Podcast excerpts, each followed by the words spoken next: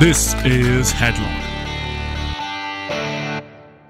Ja, hallo und herzlich willkommen zu Headlock, dem Pro Wrestling Podcast. Heute noch mit ein bisschen mehr Vergangenheitsbewältigung. Nachdem wir in der letzten Ausgabe schon den SummerSlam hatten, geht es dann heute mit NXT Takeover Brooklyn Nummer 2 weiter. Ich bin Olaf, ich bin euer Host für heute und an meiner Seite ist heute der Ulrich Steppberger. Einen wunderschönen guten Tag. Guten Tag. Bevor wir mit dem eigentlichen Thema loslegen, ich habe es ja schon bei der letzten Ausgabe so ein bisschen angedeutet, wir haben jetzt auch eine kleine Fragenrubrik. Das heißt, wenn ihr Fragen, Wünsche, was auch immer Ideen habt, schreibt uns die einfach und zwar an fragen.headlock.de. Wir freuen uns über jedes Feedback und natürlich, wenn ihr keinen Bock habt, uns E-Mail zu schreiben, haut uns einfach was auf die Facebook-Pinnwand. Auch das lese ich sehr, sehr regelmäßig und der Flo, der sich auch mit darum kümmert. Ja, und dann werden wir mal schauen, was wir da zusammen alles gebacken kriegen. Also wir freuen uns auf jeden Fall über jede Zuschrift. Ja, und damit würde ich sagen, gehen wir doch einfach über zum eigentlichen Thema, nämlich zu Takeover Brooklyn Nummer 2. Das war ja im letzten Jahr ein geradezu historischer Moment oder ein historischer Event eigentlich, weil ja da wirklich mal das NXT-Roster auf der ganz großen Bühne sich zeigen konnte. Also sprich, wir haben jetzt diesmal das Barclays Center in Brooklyn, New York gehabt. Das waren mal eben geschmeidige 15.000 Zuschauer.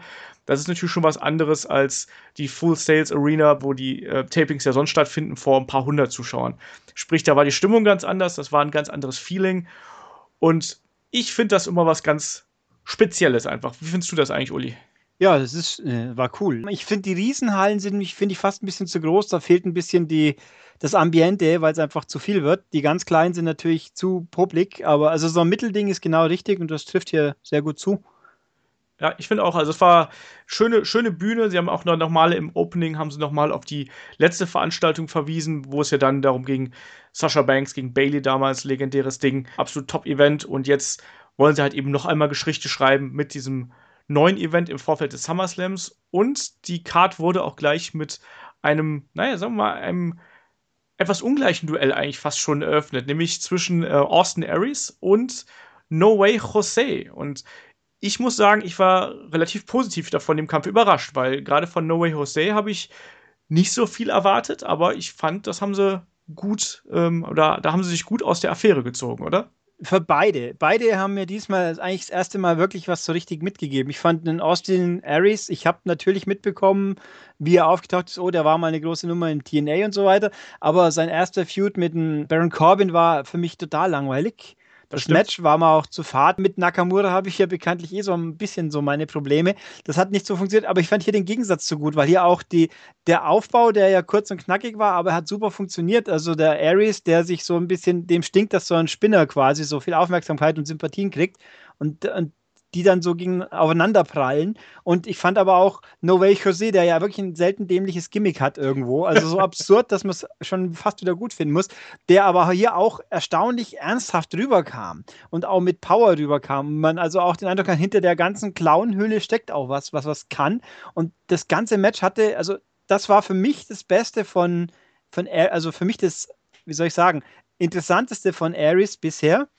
Und noch ich Jose hat da seinen Teil mit dazu beigetragen. Das war sehr, sehr ein cooler Opener für mich. Ja, ich finde auch, dass sie den No Way Jose-Charakter eigentlich echt gut eingeführt haben, weißt du? Also, da kam er erstmal rein, so ein bisschen, ne, tanzen, Party. Jeder hat sofort gedacht, ach du Scheiße, noch ein Brodus Clay, nur mit mehr Haaren und irgendwie ein dünner. Und dann aber haben sie ja beim Beginn der Fehde mit Austin Aries auf einmal eine ganz andere Seite von ihm gezeigt und auf einmal wirkt er halt ernsthaft und hat auch gezeigt, dass er halt Feuer und Wille und auch Aggressivität hat. Ich finde das sehr clever, dass sie diesen, diesen Funken halt nicht erst gezeigt haben, als er quasi dann irgendwie schon zwei Jahre dabei ist und irgendwie der Partymensch war, sondern dass sie es von Anfang an einfach klarstellen, so, okay, der hat gute Laune und bringt gute Stimmung, aber wenn man den fordert, dann haut der dir auch ein paar aufs Maul. Und das haben sie gut gemacht. Und wie du gerade schon gesagt hast, davon lebte halt auch dieser Kampf eigentlich. Also du hast auf der einen Seite halt den Veteran Austin Aries, der schon überall gekämpft hat und überall Titel eingesackt hat. Also von Ring of Honor World Champion war, über TNA World Champion war. Und jetzt ist er halt eben bei NXT gelandet. Und er hatte so ein bisschen, da stimme ich dir auch zu, er hat so ein bisschen Probleme gehabt, Fuß zu fassen am Anfang. Und dieser Kampf hat dazu beigetragen, dass er auf jeden Fall besser rüberkommt. Und also da hat es auch bei mir geklickt, muss ich ganz ehrlich sagen. Also der Kampf hat funktioniert. Ähm, Noé José hat häufig mit seiner Kraft gekontert gegen die Erfahrung und die technischen Manierismen von Austin Aries. Also ich finde ja immer noch Austin Aries Dive unter dem oder zwischen mittlerem und unteren Seil finde ich immer noch fantastisch, wenn er wie so ein Torpedo da durchtaucht. Das ist absolut klasse und ein Lob auch an Noé José, gerade zum Ende hin, wo er die Last Chancery von Ares fantastisch verkauft hat, einfach. Also, mhm. da hat man ja wirklich sich Sorgen machen müssen, was mit dem armen Kerl da passiert. Und gerade weil Austin Ares ja nun mal ein Kopf kleiner fast ist, ähm, war das echt gut gemacht, finde ich. Also, ähm, war ein rundes Ding, auch dafür ein Opener relativ lang mit knapp elf Minuten hat für mich absolut gepasst. Also, ich finde vor allem auch schön, dass der Aris seinen Dive hinkriegt, ohne auf den Schädel zu fallen, wie andere Leute permanent, weil das macht einem dann, tut einem immer weh beim Zuschauen schon und bei ihm hat es bisher noch nicht geknackt, sage ich jetzt mal. Ja, das stimmt schon. Also er, das ist auch eine ganz besondere Art, wie er den halt einspringt, was er halt auf der einen Seite auch nur deswegen machen kann, weil er halt eben nicht ganz so groß ist. Ne? Also, mhm. aber das, ich finde, das, das ist halt wirklich so ein Trademark-Move von ihm und der, der zeichnet ihn halt auch immer aus und das war auch immer so ein Ding, wenn du das live in der Halle siehst, dann gehst du erstmal so, wow, was, was ist denn das für ein Teil? Weil der einfach da so, so schnell auch darunter runter reintaucht durch die Seile. Das können ganz wenige andere, sagen wir es mal so. Jo. Und im Anschluss gab es ja dann noch im Prinzip den äh, Crowdpleaser, damit die Leute auch ähm, nach dem Heel-Sieg zum Anfang so ein bisschen wieder gute Laune kriegen. Nämlich da hat dann Austin Aries äh, nicht von Noé Jose abgelassen und dann kam Hideo Itami in den Ring. Und da gab es dann schon die ersten Rufe mit äh, GTS und den gab es dann auch im Endeffekt. Und ich fand das schöne Anspielung, weil jetzt ja das kommende Wochenende, also am 10. glaube ich ist es, am 10. September, da kämpft ja auch CM Punk das erste Mal, der ja den GTS so ein bisschen bekannt beim WWE-Publikum gemacht hat. Also war das für dich auch so? Ich musste da sehr schmunzeln, als ich das gesehen habe. Ich habe ich muss zugeben, dass ich zu der Zeit, wie Punk groß war, nicht so intensiv zugeschaut habe. Mir ist der GTS vom Namen her ein Begriff. Ich habe nicht, ich wüsste, ich hätte ihn jetzt nicht erkannt, wenn man es mir nicht sagt, weil ich so auch mit den Moves schneller mal durcheinander komme. Aber ich finde, die Andeutung war offensichtlich, finde ich. Äh, ich finde allerdings den Move per se nicht sonderlich interessant anzusehen, muss ich sagen. Das, das ist wieder so einer der Moves, die, die für mich nicht glaubwürdig aussehen mit, dass sie diese Wirkung entwickeln sollen, die ihnen zugeschrieben wird. Also, aber gut, ich meine, hier war es eine Botschaft quasi und so gesehen hat es schon gepasst. Ja, ich finde den Go to Sleep eigentlich recht cool, also muss ich dazu sagen. Also ich mochte den bei CM Punk gerne, ich mag den auch bei Hideo Itami alias Kenta mag ich ihn sehr gerne. Das Problem ist halt eben nur, dass äh, Itami jetzt kein riesengroßer Bulle ist. Das heißt, sobald er einen größeren Gegner hat, sagen wir mal, zum Beispiel mit Noé José wird es halt schon schwierig. Jetzt gerade mit der Schulterverletzung wird es erst recht schwierig. Also, ne, du weißt, was ich meine. Also, mhm. das ist kein Finisher, den du mit jedermann durchführen kannst. Einfach, gerade wenn du die Statur eines Hideo Itami hast. Ja, es ist wie mit Dings der, von AJ Styles mit seinem Styles Clash. Genau, den kriegt er auch mit Leuten, die eine bestimmte Größe überschreiten, kann er den nicht machen, meiner Meinung nach. Ja. Aber gut, äh, da war ja bei Reigns war es ja schon faszinierend, dass er den hinbracht hat. Aber egal. Nee, also so, ja, mal gucken. Und jetzt haben sie ja den nächsten Feud quasi schon aufgebaut. Mal gucken, wie der hinhaut. Ja, also ich habe nichts dagegen. Austin Aries gegen Kenta alias Hideo Itami finde ich super. Das sollte eigentlich ein schöner Kampf werden. Ich meine, die beiden haben auch mal bei Ring of Honor mal gegeneinander gefädelt, wenn ich mich jetzt nicht komplett täusche. Das war auch ein guter Kampf damals. Also ich bin gespannt. Ich hoffe, ich mache mir nach wie vor Sorgen um die Schulter von Itami. Ich bin mir nicht so sicher, ob die so ausgeheilt ist, wie sie eigentlich ist. Ich finde, das wirkt noch immer nicht so ganz rund mit dem einen Arm, aber das werden wir dann ja sehen. Ja.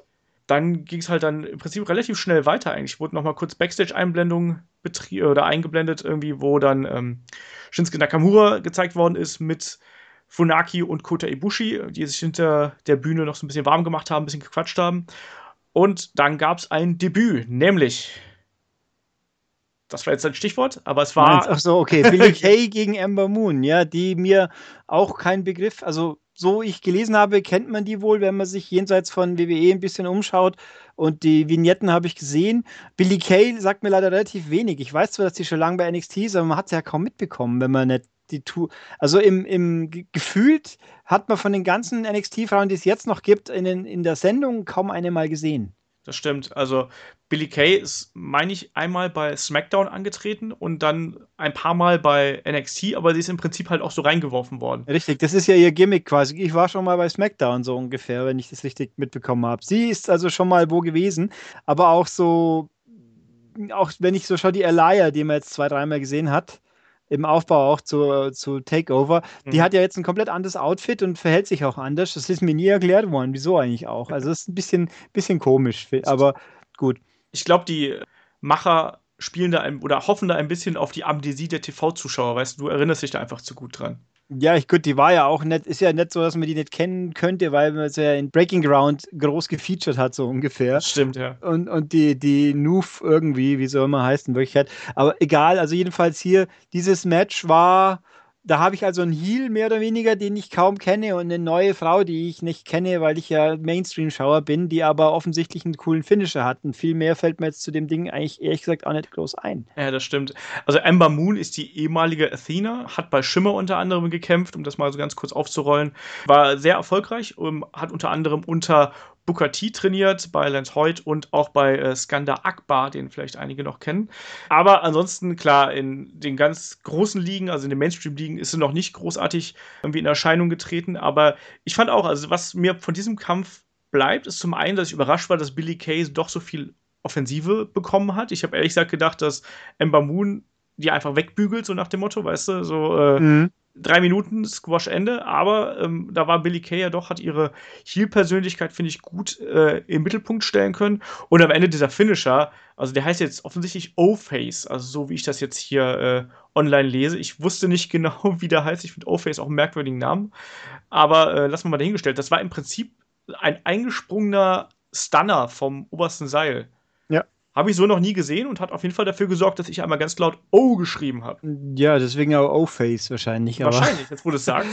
Also ich, es sieht ziemlich fies aus, dass man sich da ganz schnell was tun kann, befürchte ich auch. Aber es sieht, äh, ja, der, das ist ein Move, der ausschaut, als ob er Schaden anrichtet. Die Frage ist nur bei wem von beiden, aber das ist, ich weiß gar nicht, ob das, ich glaube, das war im, im ähm, Fallout von NXT Takeover. Da gab es ja dann auch ein kurzes Aufeinandertreffen zwischen Bailey und Ember Moon. Ich weiß nicht, ob du das äh, online gesehen hast. Ich habe es mitbekommen, aber nicht gesehen, ja. ja das war halt aber nur ganz kurz. Ähm, hat im Prinzip ähm, Bailey Ember Moon willkommen geheißen nach dem Motto, ja, cooler Kampf, ne? Und ich würde dich gern mal hier im Ring und so, wir beide und so, mal hier äh, so ein bisschen austragen, ein bisschen Sparring und sowas. Mhm. Dazu wird es jetzt ja nicht kommen, weil ja an dem Abend im Prinzip Bailey einen Abschied gefeiert hat. Aber ich finde es eigentlich auch mal ganz gut, wenn man dann quasi Erfahrene nochmal so mit den Neulingen irgendwie so ganz kurz in einem Segment unterbringt, einfach um die Neulinge noch einmal so willkommen zu heißen quasi. Das fand ich ganz nett. Ja, wobei, wobei ich natürlich die, die Vignetten von Ember Moon so irgendwie so, so mehr so abgehoben, sage ich jetzt einfach mal halt. Und dann kommt die da raus und ist doch ganz normal. Das, das, das finde ich, hat ein bisschen Diskrepanz der Präsentation. So, so mystische Figur, mit der, wo sie da rumsteht und ihrer Kapuze und dann und so, oh, ich bin eigentlich doch ganz normal und rede mit allen. Das ist ein bisschen komisch, aber äh, also nicht negativ komisch, aber ein bisschen ungewohnt. Ja, also das war aber auch, wo ich auch ein bisschen lachen musste, als Tom Phillips irgendwie das Auftreten von Ember Moon mit der Apokalypse beschrieben hat und mhm. sonst irgendwas. Und ich auch gedacht so, ja gut, das übertreibt man nicht, ne? Wir sind jetzt nicht mehr irgendwie im Jahr 1990, wo dann irgendwie, ich weiß nicht, der Undertaker dann auch wirklich der Totengräber war, ne? Ja. Aber, naja, also ja, äh, ordentlicher Kampf. Ich bin gespannt, wie das mit Amber Moon weitergeht. Also ich fand sie von, den, von der Athletik her, fand ich sie sehr überzeugend und hoffe einfach, dass man sie entsprechend einsetzt. Und ich denke, sie wird auch dann auf kurz oder lang die logische Herausforderin für ähm, Asuka sein. Ja, weil die anderen sind ja auch, also die hat jetzt einen Auf, die hat mehr Aufbau wie alle anderen, die noch da sind, so ungefähr. Alleine durch die drei, drei Wochen Vignetten. Also wer sonst so ungefähr. Ja, es ist halt momentan das ähm, Damenroster bei NXT ist eigentlich sehr geplündert jetzt, nachdem Bailey rübergegangen ist, Carmella und wie es nicht alle heißen. Also es eigentlich bleibt wirklich nur noch Asuka und dann eben Ember Moon übrig ähm, als gleichwertige Gegnerin, sagen wir es mal so. Also alle anderen hätten halt gegen Asuka einfach keine Chance und es wäre halt irgendwie ein Mismatch. Ja. ja. Aber pro Mismatch, ich fand es sehr lustig. Also der nächste Kampf ist ähm, Bobby Roode gegen Andrade Cien Almas und Bobby Roode hat ja mal das geilste Theme überhaupt. Er ist glorreich. Ja. Er ist einfach nur glorreich. Also das, den haben es den haben es, also das, wer, wer die Idee hatte, der, der hat ein paar Zusatzdollar verdient, weil es kommt einfach so glorreich rüber. Das ist absolut fantastisch. Und dann noch mit ja. dieser Hebebühne, wo er da oben einfach nur, ich weiß gar nicht, er stand ja erstmal eine Minute oder anderthalb da und hat sich einfach mal den ganz langen Einmarsch gegönnt. Ich fand es fantastisch. Und der arme Andrade Cien Almas sah daneben blass aus wie ein kleiner Schuljunge. Ja, der ist, der hat halt auch, also ich finde den ja, sein erster Auftritt war doch im letzten Takeover, glaube ich. Eben gegen wen eigentlich gleich, oder? Ähm, das war gegen äh, Ty Dillinger. glaube ja, ich. Ja, das war, war auch, ich meine, gegen Ty Dillinger schicken ist ja auch unfair, weil der ist ja quasi super populär, verliert ja trotzdem immer, aber wenn du gegen den antitsch, dann hilft dir dein Sieg auch nichts, weil die Leute ihn immer noch lieber mögen. Das finde ich eigentlich auch sehr merkwürdig immer noch.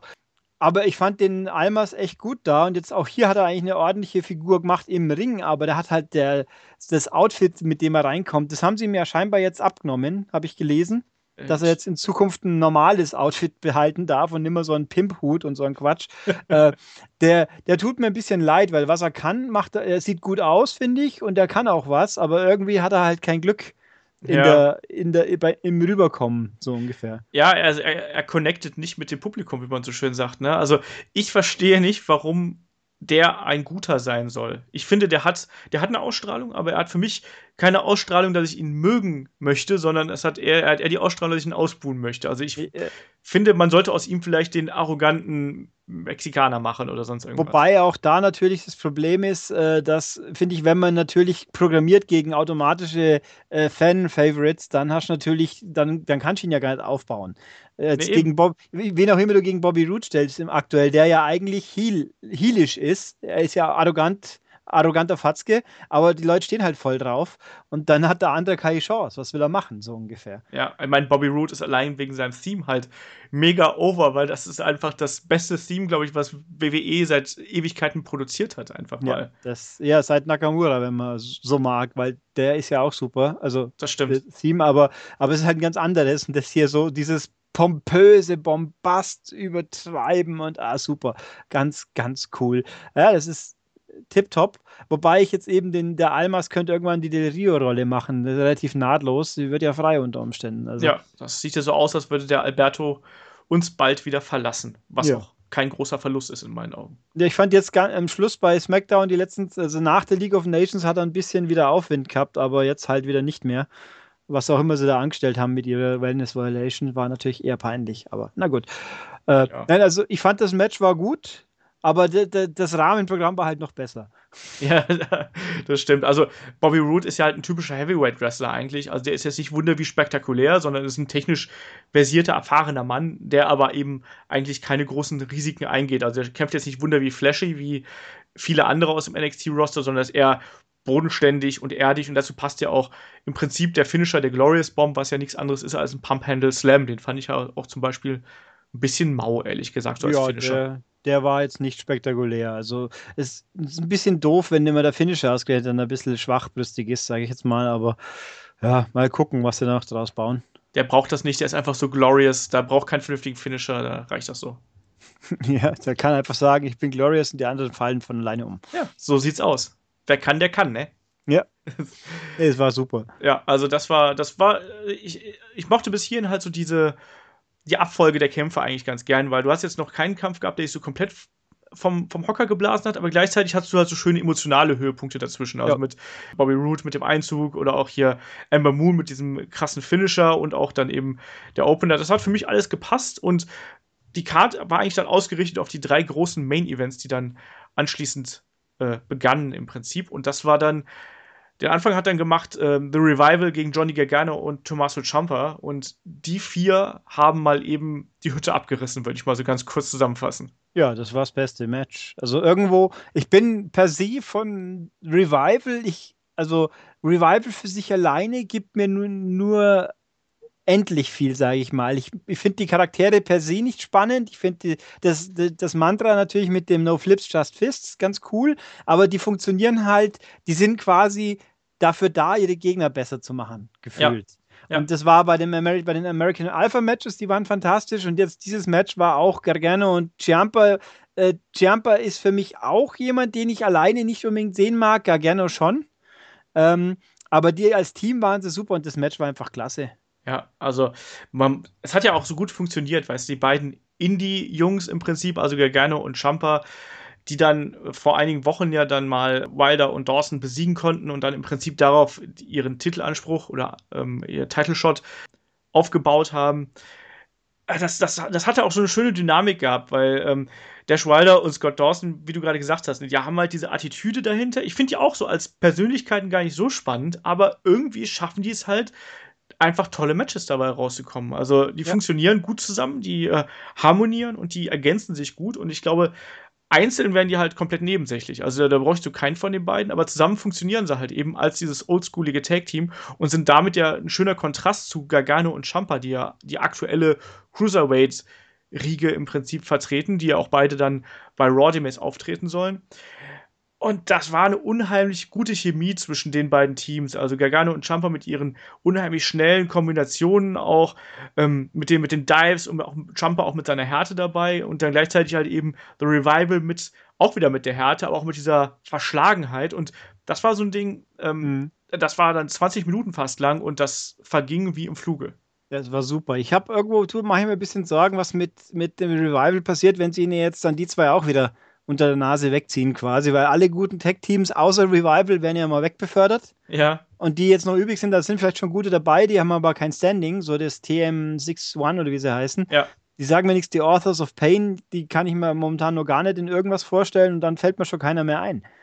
Nee, Blake und Murphy sind ja gesplittet oder auch nicht oder wie auch immer und dann, wer ist überhaupt noch übrig? Ja, also das, das, da muss erstmal noch nachbeordert werden. Ja. Ich hoffe, dass da ähm, wie heißt er? Ähm, Alexander Wolf ist ja auch in im Tag-Team aktuell. Mhm. Ich hoffe, dass man den da eventuell auch irgendwann mal mit in die Shows einbindet und ansonsten muss man halt mal sehen. Also das Tag-Team, äh, der Tag-Team-Sektor ist aktuell auch genauso leer geplündert bei NXT, wie es halt eben der Damen Bereich ist. Ja, und notfalls muss man halt Teams zusammenwürfeln. Ja, ich finde halt auch, Revival hoch zu befördern, da graust mir ein bisschen vor, weil ich ein bisschen Angst habe, dass die äh, da in, im großen Rahmen nicht so funktionieren, weil äh, man sieht, ich finde, American Alpha hat für mich jetzt momentan ziemlich verloren. Die hängen da halt drin, die werden jetzt den Gürtel vielleicht schon gewinnen, aber sie kommen nicht mehr so, so cool rüber, sage ich jetzt mal. Ja. Äh, aber ich meine, Enzo und Cass funktionieren aber halt auch primär durch ihre äh, Außendarstellung, nicht durch das, was sie im Ring machen. Aber das hat sich gut transportiert, aber Außendarstellung ist ja bei Revival jetzt nicht unbedingt das, was mich äh, wegbombt, sondern was sie halt im Ring anstellen.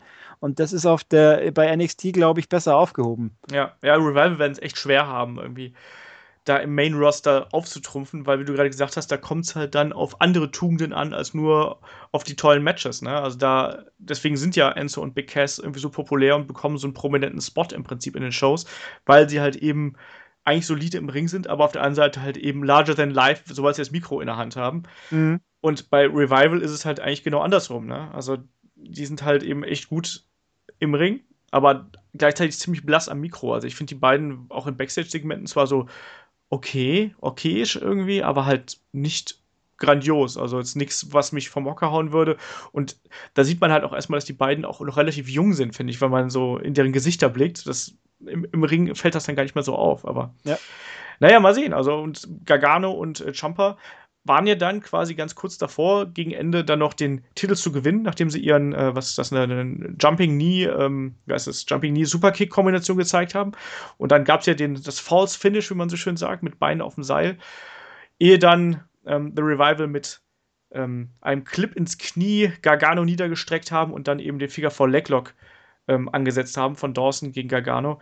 Das fand ich übrigens ein ganz fantastisches Finish. Also ich fand auch, wie Gargano die Knieverletzung verkauft hat, alter Schwede, da, so muss das halt sein. Ne? So muss ja. eine Verletzung verkauft werden und dann glaubst du denen das auch, dass er dann nach 20 Sekunden aufgibt, trotz harten Kampfes. Ja, das hat einfach alles gepasst. Irgendwie die Tag-Matches bei NXT, bei den Takeovers, die sind immer fantastisch. Die Tag-Matches bei den großen Veranstaltungen, die sind halt da. Ja, das, gefühlt. Das stimmt, gerade wenn man jetzt mal so den Kontrast sieht. Ähm, New Day gegen äh, Doc Gallows und Carl Anderson beim SummerSlam gegen das hier Ne? Da ist dann doch ja. schon auch die Möglichkeiten auch was ganz anderes. Ne? Ja, das was, ist wohl wahr. Was da erlaubt wird, das ist halt echt ein bisschen schade. Ja, ähm, aber lass uns doch gleich zum nächsten Kampf kommen. Das war nämlich dann der äh, NXT Women's Championship Kampf ähm, zwischen Asuka, der Championess, gegen Bailey. Und da muss ich ja sagen, ich war ja nicht so unglaublich gehypt von deren Aufeinandertreffen beim Takeover in Dallas. Das war ein okayes Match für mich, aber vielleicht lag es auch an meinem Jetlag. Aber ähm, das hat mich irgendwie nicht so umgehauen. Und diesen Kampf wiederum jetzt bei NXT Takeover Brooklyn, den fand ich um Welten besser und um Welten emotionaler und intensiver, als das äh, beim ersten Kampf der Fall war. Oh, ich, ich, muss sagen, äh, da, da, ist bei mir nicht viel hängen geblieben von dem Kampf. Ich war da, glaube ich, auch, da war, ich habe es ja live angeschaut, da war ich vielleicht auch gerade im Durchhänger schon ein bisschen. Äh, ich, mir ist hängen geblieben, dass Bailey mal ungewohnt ernst war, sinngemäß. Genau, ja. Im Ring und dass sie halt am Schluss doch wieder verloren hat und dass das jetzt quasi so ihr Abschied war. Aber ich fand ihn irgendwo ein bisschen. Ah, ich weiß nicht. Mir geht auch ein bisschen der, der, der Appeal von Asuka ab. Ja, sie haut halt hart drauf, so ungefähr. Die ist mir, die, die hat nicht die Ausstrahlung, die ein Nakamura hat, die, die, ich ihm zugute halten kann, auch wenn ich seine Matches nicht so spannend finde. Da fehlt mir ein bisschen was. Ich weiß nicht, irgendwo hat mir, also ich fand es auch besser wie das letzte Mal, aber nicht so, dass es jetzt trotzdem bei mir irgendwie gesagt hätte, cool, möchte ich nochmal sehen. okay. Also, ich weiß, war im Endeffekt war es ja der Abschiedskampf für Bailey und wie du gerade schon gesagt hast, also sie hatte halt schon ein bisschen eine härtere Seite von sich gezeigt, ähm, hat dann auch ähm, den, die offenen Schlagwechsel im Prinzip mit Asuka gesucht und ähm, hat dagegen gehalten. Also mir, mir gefiel das, mir gefiel das echt gut und das war halt genau das, was mir so ein bisschen abgegangen ist. Und ähm, Aske hat auch in diesem Kampf deutlich mehr eingesteckt, als das noch im, im, ersten Kampf der Fall war, wo sie halt sehr dominant war. Diesmal war es ein bisschen ausgeglichener. Das hat für mich den Kampf auch interessanter gemacht.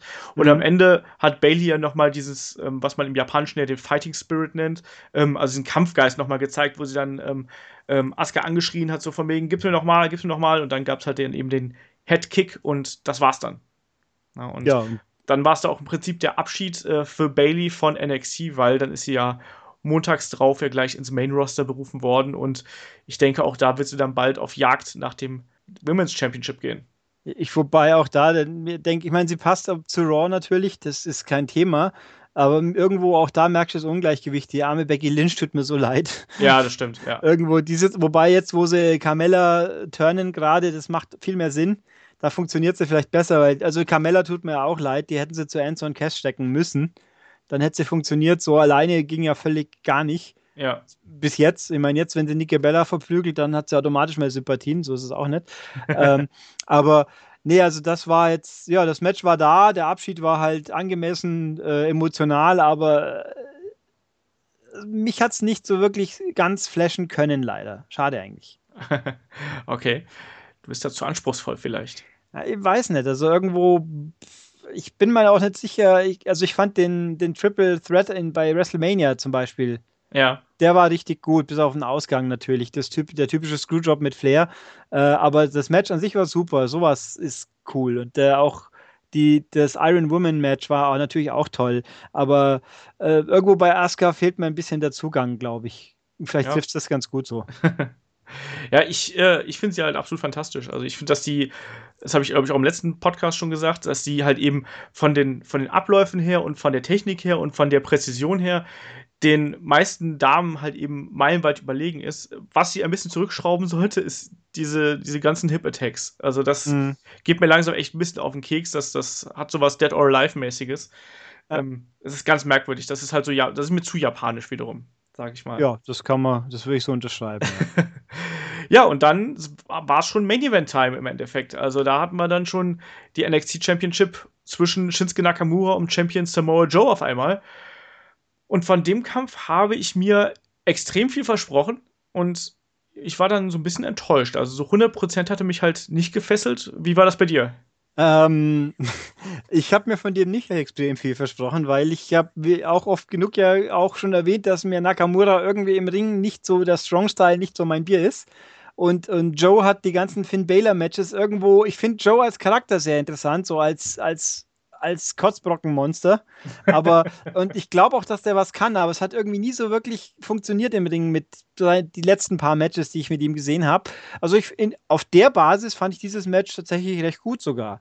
Äh, da, da kam was rüber, Nakamura hat mal auch ordentlich was mitbekommen, ohne dass es gleich komisch aussah. Ich meine, der, der, der Entrance war natürlich super mit der Violine. Ja. Mit dem live, live in Anführungszeichen gespielten Intro.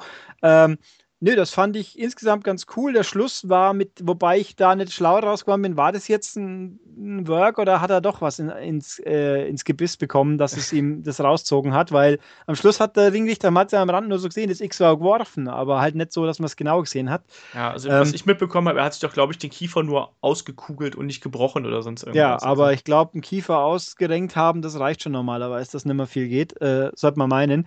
Also ich fand das ganz effektiv, dass Nakamura gewinnt. Das war ja eine Frage der Zeit, würde ich mal sagen. Ja. Aber, also ich fand das jetzt ganz, ich meine, an das Tag-Match kommt halt nichts hin, auch das nicht natürlich, aber ich fand, ich muss sagen, unterm Strich von diesen zwei Leuten in der Kombination kam mehr raus, wie ich vorher gedacht hätte, was jetzt nicht zwingend heißt, es war ein super Match. Es war aber ein, für mich ein gut anschaubares Match. Ich habe mir da tatsächlich so ein bisschen, also Nakamura gegen Samoa Joe ist halt so der feuchte Traum jedes äh, Pure Rosso-Fans. Also jeder, der japanisches Wrestling mag, der will eigentlich so zwei Leute gegeneinander sehen. Das ist genauso wie damals Samoa Joe gegen ähm, Kobashi zum Beispiel. Das, das will jeder sehen, weil ich bin jetzt auch diesmal davon ausgegangen, dass die sich einfach da die Grütze aus dem Körper kloppen. Also Samoa Joe vielleicht mit seinen Chops und Nakamura mit den Kicks und den Kniestößen das war auch da, also auch die Stiffness war halt da, aber vielleicht habe ich da zu viele Videospiele gespielt, ich weiß es nicht. Ich habe mir da einfach versprochen, dass das halt noch mal eine Stufe mehr ist und das war auch so ein bisschen was, was ich was wo ich bei Samoa Joe zuletzt so ein bisschen Problem hatte. Ich habe immer das Gefühl gehabt, dass die Kämpfe kommen nicht in diesen berüchtigten letzten Gang. Weißt du, was ich meine? Also, ja. das, äh, das, das, das ist alles mal gut und gut und gut, aber, äh, aber es geht halt nicht ins sehr gut oder ins epische oder was auch immer rein. Ne? Ähm, das hat mir halt hier auch ein bisschen gefehlt. Das ging gegen Ende so ein bisschen, aber äh, es hat halt nicht so. Für mich hat es halt nicht 100% geklickt. Und die Abschlusssequenz fand ich wiederum auch ziemlich cool. Also, das war dann auch die Härte, die ich mir dann erhofft habe mit den Kniestößen und mit dem Kick in den, in den Rücken und dann auch mit dem Kinshasa-Anschluss, dass Samoa Joe sich dabei verletzt hat. Ich man, man, wir am Fernseher sehen das natürlich eh nicht so genau. Ich habe das gar nicht äh, so exakt mitbekommen, den Moment, wo er sich da am Kiefer verletzt haben sollte. Aber er hat, hat halt danach mehrmals am Kiefer hingelangt und so und hat mir gesagt, hm, ist da jetzt wirklich was oder nicht? Und wenn es wirklich grob gewesen wäre, dann zieht es aber ordentlich durch. Hätte ich so auch nicht, weil vor allem hat er noch ein zweites Mal ein Knie gekriegt dann. Ja, ja. Also das, das hätte, hätte ich jetzt auch nicht gemacht oder gedacht, wenn er jetzt wirklich ein Problem hätte, dann hätten sie es wahrscheinlich vorher irgendwie abbügelt. Aber offensichtlich war ja dann doch was. Also ich fand es schon, hat gewirkt, ja, finde ich. Absolut. War auch, war ein guter, hat ordentlich zugemacht und nicht irgendwie so, so befremdlich wie dann am Tag drauf beim SummerSlam, wo es dann doch sehr sich komisch angefühlt hat alles. Ja, ja obwohl da war es ja auch geplant, aber beim SummerSlam, das war eh eine komische Nummer zwischen Brock Lesnar und Randy Orton da und jetzt bei Samoa Joe gegen Shinsuke Nakamura war es ja auch im Prinzip, das war ja kein, das war eine echte Verletzung so in dem Sinne, also. Ja. Aber da haben sie es halt dann gut zum Ende gebracht im Prinzip. Ich glaube, das war auch dann der geplante Finishing Stretch. Wahrscheinlich, ja. Entsprechend haben sie es einfach nur noch durchgezogen. Ähm, für Samoa Joe, da muss man natürlich auch mal sagen, hier Hut ab, ne? Also, wie du schon gesagt hast, ich glaube, ein ausgekugelter Kiefer, da gibt es angenehmeres und wahrscheinlich wird er die nächsten drei Tage nur Flüssignahrung zu sich genommen ja, haben. Man könnte so. sich natürlich auch die Schulter auskugeln und dann weitermachen. oh, oh je, also das war schon auch böse. Wenn, der Gedanke alleine, ich kugel mir die Schulter aus und haus mal wieder rein und mach dann noch fünf Minuten weiter. Oh. Ja, das ist schon. Okay. Das ist schon fies. Also es gibt auch so eine schöne Szene, ich glaube, das war ähm, zwischen Bret Hart und Ric Flair damals, also 92, als Bret Hart den Titel gewonnen hat, ähm, wo er sich den, ähm, bei irgendeiner Aktion draußen, wo er sich einen Finger ausgekugelt hat und dann irgendwie den, den Finger wieder in die Position gerenkt hat, yeah. der noch draußen lag. Und Mr. Perfect war ja wohl damals noch der Technical Advisor von Ric Flair und der hat wohl auch das gesehen und hat dann genau das auch gemacht, was du äh, gerade gemacht hast. Ich so, ah, wie fies, ne? Also, yeah. ja, solche Sachen, aber da sind Wrestler halt echt hart im Nehmen, ne? Also, das glaube ich gerne, ja. Ich hätte auch nicht die natürlichen Reflexe mir, wenn ich irgendwie mir die Schulter auskugel, die gleich wieder selber reinzurenken, aber bei ja. Wrestling scheint das äh, durchaus gang und gäbe zu sein. Ja, das ist schon ja. Kann man Hart einfach. ja. Wie ist dein abschließendes Fazit für diesen äh, Takeover-Event? Äh, ich fand ihn sehr unterhaltsam. Ich, hab, ich kann nicht genau definieren, wieso ich andere schon besser fand, wenn ich ganz ehrlich bin. Es war, vielleicht war ich ein bisschen müde, vielleicht war ich nicht in der Stimmung ganz dazu. Äh, es war aber auf jeden Fall sehr gut und es war auf jeden Fall auch einfach besser als der SummerSlam, obwohl der SummerSlam per se jetzt nicht schlecht war. Er hat bloß hinten aus massiv an Fahrt verloren, war natürlich einfach viel zu lang. Ja, ja. Also das ist auch mal wieder das, was mir halt auffällt, wie gut mir, also wie gut mir einfach die Länge von den NXT-Events gefällt. Weißt du, das ist zwei Stunden, zwei Stunden zehn oder so oder zwei Stunden zwanzig. Geile Action einfach und geile Kämpfe und da kannst du auch wirklich dann 100% alles mitverfolgen, ohne dass ja. du halt irgendwann diesen Overkill hast. Das sagst du, äh, ganz im Ernst, jetzt hätte ich gerade mal eine Stunde Pause oder so, sondern du hast da wirklich einfach zwei, zweieinhalb Stunden Spaß und deswegen glaube ich auch, dass WWE sich keinen Gefallen damit tut, dass die jetzt Nö. viel mehr Events noch länger macht. Ja, wo, wobei natürlich ja bei SummerSlam noch dazu kommt, es war so lang, aber die ersten zwei Stunden im Gegensatz zu WrestleMania, da waren ja auch Matches drin, die sich gelohnt haben. Das stimmt. Also der, die musste man halt bloß erstmal finden, so nach dem Motto, wann, wann auch immer die diesen zwei Stunden anfangen. Und was mir dann natürlich stinkt, wobei ich die Logik verstehe, dass in diesen Pre-Show-Matches dann immer eine Pause neigebaut wird. Also eine Werbepause. Ja, verstehe ich ja. Die kommen ja auf YouTube auch, damit die Leute halt schnell noch sich beim Network anmelden. Aber es ist trotzdem doof. Ja. Ja, ja Werbepausen sind nervig. Also viel zu lang einfach. Und jetzt hier, auch hier die Pre-Show bei NXT, in denen es natürlich kein Match gibt, die dafür überhaupt bloß eine halbe Stunde dauert und einem auch mal was bringt, weil man ja die Leute vielleicht nicht so regelmäßig vor die Augen geführt wird. Und auch, was ich auch sagen muss, natürlich, dass das Announce-Team ist halt bei NXT einfach das Beste ja, das bleibt, glaube ich, ein, ein ewig währendes Thema bei NXT-Podcasts. Klar, also äh, Tom Phillips und Corey Graves, ja. einfach fantastisch und auch, da kommt kein anderes Kommentatorenteam ja. aktuell ran, auch kein Mauro Ronaldo und so. Also. Ich muss auch leider sagen, dass ich, Mauro, dass ich mich an Mauro Ronaldo sehr, sehr schnell schon jetzt satt gehört habe. Es ist ja. echt traurig, weil er macht es ja echt gut, aber er, er wirkt mir ein bisschen zu wortspielig, sage ich mal, zu aufgeregt, aber also schon enthusiastisch glaubwürdig, aber zu viel. Äh, und ich meine, bei Michael Cole kann ich halt einfach mal abblenden und mich entspannen und bei, bei Moro Ronaldo kommt dann die nächste elaborierte Wort. Äh, Kreation bei irgendwas, die, und das ist mir zu anstrengend, den langfristig. Also ich finde ihn gut, aber äh, am Stück ist er mal fast zu viel, leider. Und äh, ich meine, das wäre vielleicht besser, wenn er Graves dazu hätte, aber der Graves ist ja wiederum bei Raw. Also äh, bei Raw, wenn Spar und Sechsten wegsparst, dann hätte ich auch, glaube ich, also Cole und Graves würden, meine ich, auch noch funktionieren. Ja. Aber natürlich, ich finde aber schön, dass Graves das ihn bei NXT gelassen haben. Das ist auf jeden Fall gut, weil dann habe ich da mein, mein ideales äh, Announce-Team quasi. Ja, er passt da auch sehr gut rein, einfach weil er auch so ein bisschen dieses Underground-Indie-Flair so ein bisschen verkörpert ja auch. Und deswegen passt er halt auch gut zu NXT und auch in seiner Art und Weise, wie er dann ja auf das Geschehen eingeht und auf die Charaktere auch eingeht, das passt dann schon. Also ich bin aber so insgesamt auch sehr zufrieden mit diesem NXT Takeover Event. Ähm, wie gerade schon gesagt, das ist halt zwei Stunden, zweieinhalb Stunden richtig gute Unterhaltung. Es war eine Karte, die für mich von vorne bis hinten absolut sinnvoll aufgebaut war. Also du hast nicht gleich irgendwie vorneweg irgendwas geknallt, was dich irgendwie ähm, zu sehr begeistert oder auslaugt, sondern es war schön kontinuierlicher Anstieg, bis halt eben dann auch zum Main Event, bis dann zum großen Titelmatch kam. Die großen Stars haben ihre individuellen Entrances bekommen. Du hast einen Shinsuke Nakamura, der strahlen konnte. Du hast einen Bobby Root, der auf einmal äh, glorreich ja, ist. Glorreich genau. ist und irgendwie so, so Kultstar auf einmal ist. Ne? Und larger than life, was, was er bei TNA in ich weiß nicht wie vielen Jahren nie geschafft hat. Also, das ist schon alles super. Bailey hat ihren Abschied gehabt. Du hattest ein fantastisches Tag Team Match. Also, da kann man sich echt nicht beschweren. Jetzt muss man halt bei NXT nichtsdestotrotz erstmal schauen, wie man die ganzen Abgänge verkraftet. Es soll ja auch angeblich Samoa Joe auf lange Sicht zu SmackDown wechseln, habe ich gehört. Ja, es wäre eigentlich logisch, wenn ich, dass alle, alle großen Namen irgendwann mal auch auf die große Bühne kommen. Auch ein Aries und ein Nakamura und, und ein Root auch. Also es wäre eigentlich logisch. Nur die Frage ist halt, wie lang? Ja. Aber wobei auch mal irgendwo die These war, die finden es auch ganz gut, weil es halt ein entspanntes Leben ist bei NXT. Ja. Keine, keine Rumreiserei wie er Weltmeister, sondern halt ein bisschen ab und zu mal und dann halt alle vier Wochen wird aufgezeichnet und so. Äh, ja, klingt, klingt für mich auch cool, sofern man halt nicht die großen Hallen erleben will. Ja, und nicht gerade die großen Boni einstreichen will. Ich meine, wenn du da ja. einen guten Kampf bei WrestleMania hast, dann bekommen die ja, soweit ich weiß, auch noch mal einen Bonuscheck oder so. Ja, das ist gut möglich, ja. Also ich würde mich auch nicht wundern, dann ist die Frage, wer nachrückt. Ich meine, Eric Young, dem kann ich nichts abgewinnen. Vom, allein vom Visuellen ist der für mich in, uninteressant. Es tut mir leid, das sind Äußerlichkeiten, aber der hat halt keine Ausstrahlung gehabt, das eine Mal, wo ich ihn gesehen habe. Dann hilft mir seine TNA-Vergangenheit auch nicht, die ich nicht war gesehen, die ich nicht gesehen habe. Aber ja, wir werden es sehen. Ja, Eric Young ist ein schwieriger Charakter halt eben auch, weil der bei TNA ja auch über Jahre hinweg so, so eine Witzfigur-Charakter gespielt hat im Prinzip. Mhm. Dann zwischendurch mal wieder ernst war, dann irgendwann war er so ein bisschen, war er halt ein Champion, so auch äh, als Underdog-Champion im Prinzip auch. Aber der ist halt auch jetzt keiner, wo ich jetzt gesagt hätte, oh mein Gott, den braucht man unbedingt für NXT. Der wäre wahrscheinlich in meinen Augen halt ein guter Trainer oder sonst irgendwas.